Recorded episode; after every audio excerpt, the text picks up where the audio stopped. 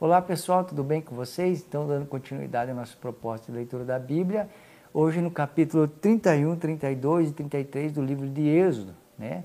No capítulo 31, então, vai começar a narrar Deus agora falando né, que ele daria então capacidade, destreza, habilidade, plena capacidade artística para que homens trabalhassem nessa construção do tabernáculo. Né? Homens que trabalhariam com ouro, trabalhariam com prata, trabalhariam com tecidos. E o texto aqui está dizendo que Deus escolheu dentre o povo pessoas que fizessem essas coisas e deu a eles capacidade artística. Olha que coisa interessante, né? Deus chama Arão e seus filhos para ministrar o sacerdócio, Deus chama Moisés para libertar o povo e Deus chama homens para trabalhar com coisas artísticas nunca vai faltar algo né, para que as pessoas se envolvam nas coisas de Deus. Deus sempre vai nos chamar para trabalhar nos seus planos e propósitos e uns de uma maneira, outros de outra, outros fazendo isso, outros fazendo aquilo, mas a grande verdade é que há espaço para todos. E a grande verdade é que aquilo que Deus nos chamar para fazer, seja libertar o povo como Moisés, e Deus deu capacidade a Moisés, estou com você, Moisés, ou até mesmo para trabalhar ou fazer coisas artísticas, essa capacidade também vem de Deus. Quero te fazer uma pergunta. Deus provavelmente deu a você capacidades, habilidades, e, e você sabe disso, isso é nítido em sua vida. O que você tem feito delas? Porque é possível usar coisas que Deus nos deu para trabalhar nos seus propósitos, para o mundo e para as coisas que não têm nada a ver com seus propósitos. Um exemplo, há pessoas que têm uma voz linda, mas que não cantam para Jesus. Há pessoas que as suas mãos têm destreza para fazer obras maravilhosas, mas que às vezes é, não propagam o reino de Deus. O que eu quero dizer com isso é que Deus nos deu, colocou nas nossas mãos habilidades e capacidades extraordinárias. O que nós vamos fazer delas ou para quem nós vamos usá-las, né? Isso nós precisamos pensar. Capítulo 32, então, começa com a famosa história do bezerro de ouro, né? Diz assim: O povo, ao ver que Moisés demorava a descer do monte, juntou-se ao redor de Arão e lhe disse: Venha, faça para nós deuses que nos conduzam, pois esse Moisés, o homem que nos tirou do Egito, não sabemos o que lhe aconteceu. Versículo 2: Respondeu-lhe Arão: Tirem os brincos de ouro, suas mulheres, de seus filhos, de suas filhas, e tragam a mim. Todos tiraram os brincos de ouro e levaram Arão, e ele os recebeu e os fundiu, transformando tudo num ídolo, que modelou com uma ferramenta própria, dando-lhe a forma de um bezerro. Olha que coisa interessante, como esse povo tinha dificuldade com o tempo. Se eles esperassem mais um pouquinho, nada disso teria acontecido. Se eu desesperasse mais um pouquinho, essa história talvez nem estivesse nas Escrituras, mas porque eles é, foram ansiosos, preocupados, tiveram pressa demais, não foram pacientes, eles então agora, de certa forma, fazem algo que com certeza deixa Deus triste, deixa Deus, de certa forma, irado. Né? O que eles fazem? Eles pressionam então Arão para que Arão fizesse para eles é, um, de certa forma, deuses, né, para que eles adorassem. Então, a primeira coisa que eu queria falar sobre isso é realmente sobre o tempo. Se nesse tempo as pessoas eram apressadas, tinham dificuldade de esperar, imagine agora nos nossos dias onde tudo é rápido, fast food e tantas outras coisas. E às vezes a pressa nos faz errar.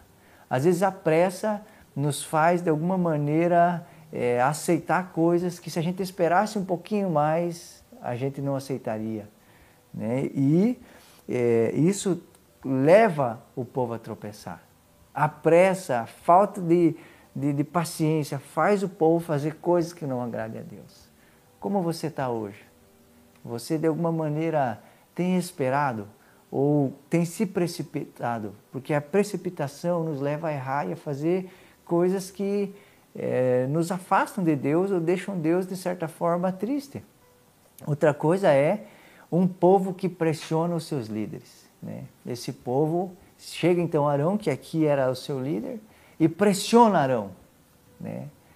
E a gente tem vivido em dias de pandemia, dias onde é, as coisas não são fáceis, né? seja para os líderes ou seja para aqueles que não são. Que tipo de povo, como você tem sido para com seu líder? Você tem pressionado dele, exigido dele uma, uma resposta? Parte das pessoas dizem isso, parte das pessoas dizem aquilo. Você, de certa forma, tem colocado seus pastores, seus líderes, os homens de Deus, de certa forma, e os pressionado a fazer algo? Quero dizer a você, não faça isso. Né? Não faça isso. Quero também fazer uma pergunta a você, líder, pastor, que de alguma maneira está conduzindo um rebanho. Né? Como você lida com as pressões? O que você tem feito diante das demandas exigidas? Né? Que de alguma maneira a pressão dos dias, a pressão do povo, a pressão de qualquer coisa não nos faça errar. E que também a gente nunca seja é, alguém que vai pressionar as pessoas a tal ponto de que elas errem. Né? Outra coisa que, que me chama a atenção aqui também é que é, é, essas coisas que são trazidas para Arão, né, o ouro e essas coisas, eram coisas que Deus havia dado a eles e tinha um propósito com essas coisas. E qual era esse propósito? A construção do tabernáculo. Mas eles estavam usando aquilo que era para a construção dos propósitos de Deus para construir um bezerro de ouro. Quero lhe fazer uma pergunta. Deus deu a você recursos, Deus deu a mim e a você coisas. E, e, e para que nós estamos usando isso? Será que para construir bezerros de ouro? Será que para engrandecer o nosso nome, para fazer um castelo nessa terra? Ou para, é, de alguma maneira, é, abençoar aquilo que Deus quer fazer.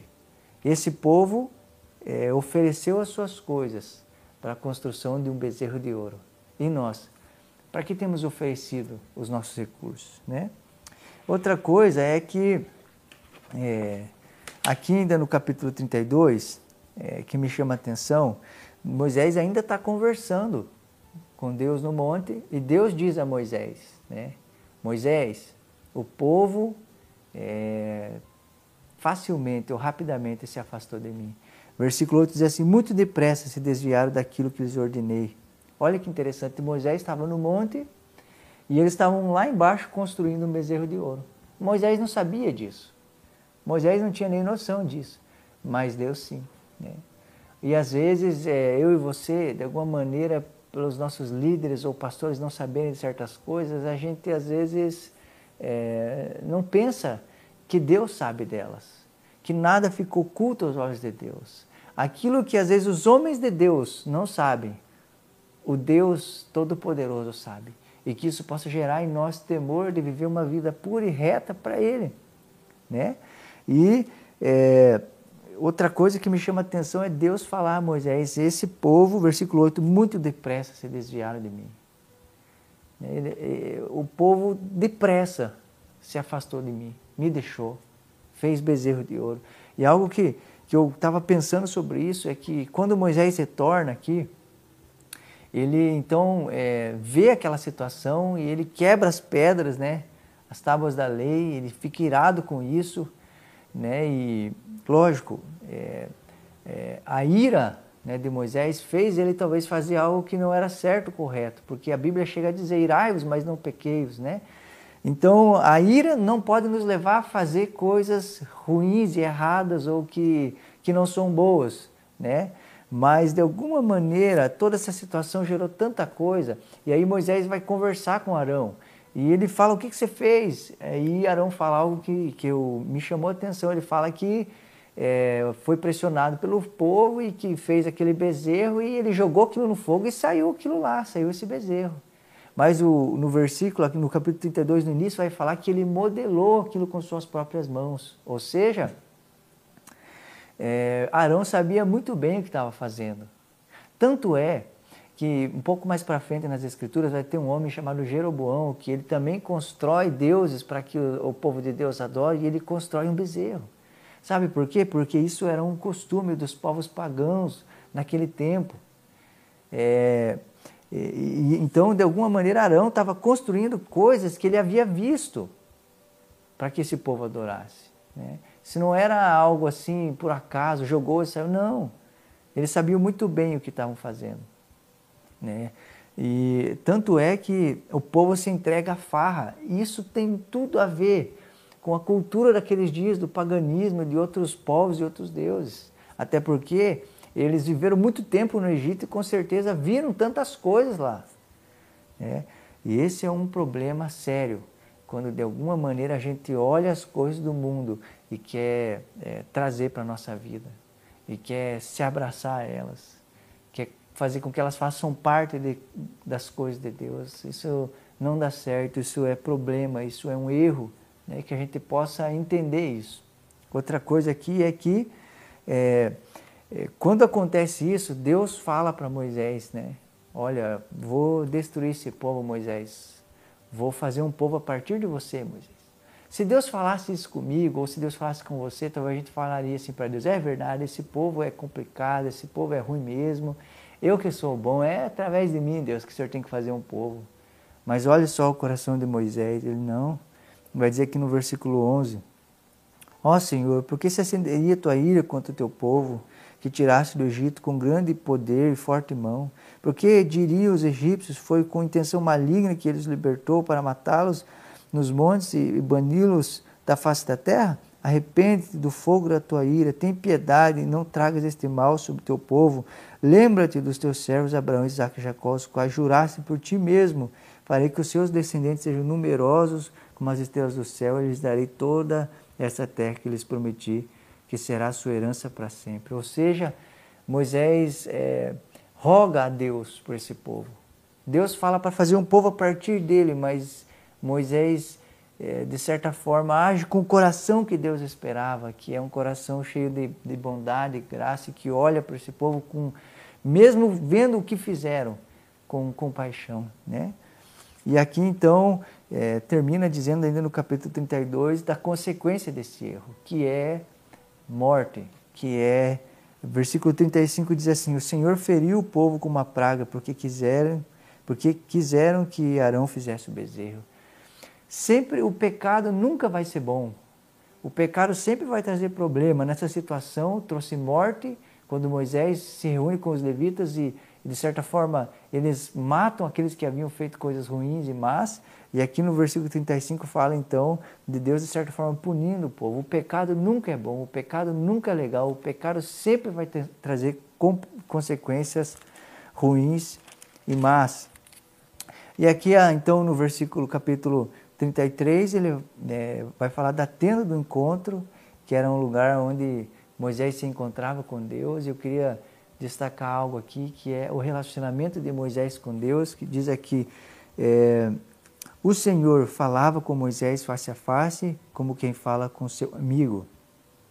Depois Moisés voltava ao acampamento, mas Josué, filho de Num, que lhe servia como auxiliar, não se afastava da tenda. Olha que coisa interessante. Fala de Moisés e fala de Josué. Fala do relacionamento íntimo de Moisés com Deus e que Moisés falava como um amigo com Deus. Olha que coisa maravilhosa, o relacionamento tão íntimo de Moisés com Deus, mas também fala que Josué não se afastava desse lugar. Isso expressa homens que priorizavam a comunhão com Deus, homens que não se afastavam desse lugar onde eles se encontravam com Deus e passavam tempo com Deus. E Deus amava isso, e esses homens talvez foram quem foram, porque é, priorizaram esse lugar de encontro com Deus. Como você tem vivido? Você tem priorizado esse lugar de encontro com Deus, essa comunhão e relacionamento com Deus? Essa é a grande diferença na vida de homens comuns como eu e você. Que Deus te abençoe e até a próxima.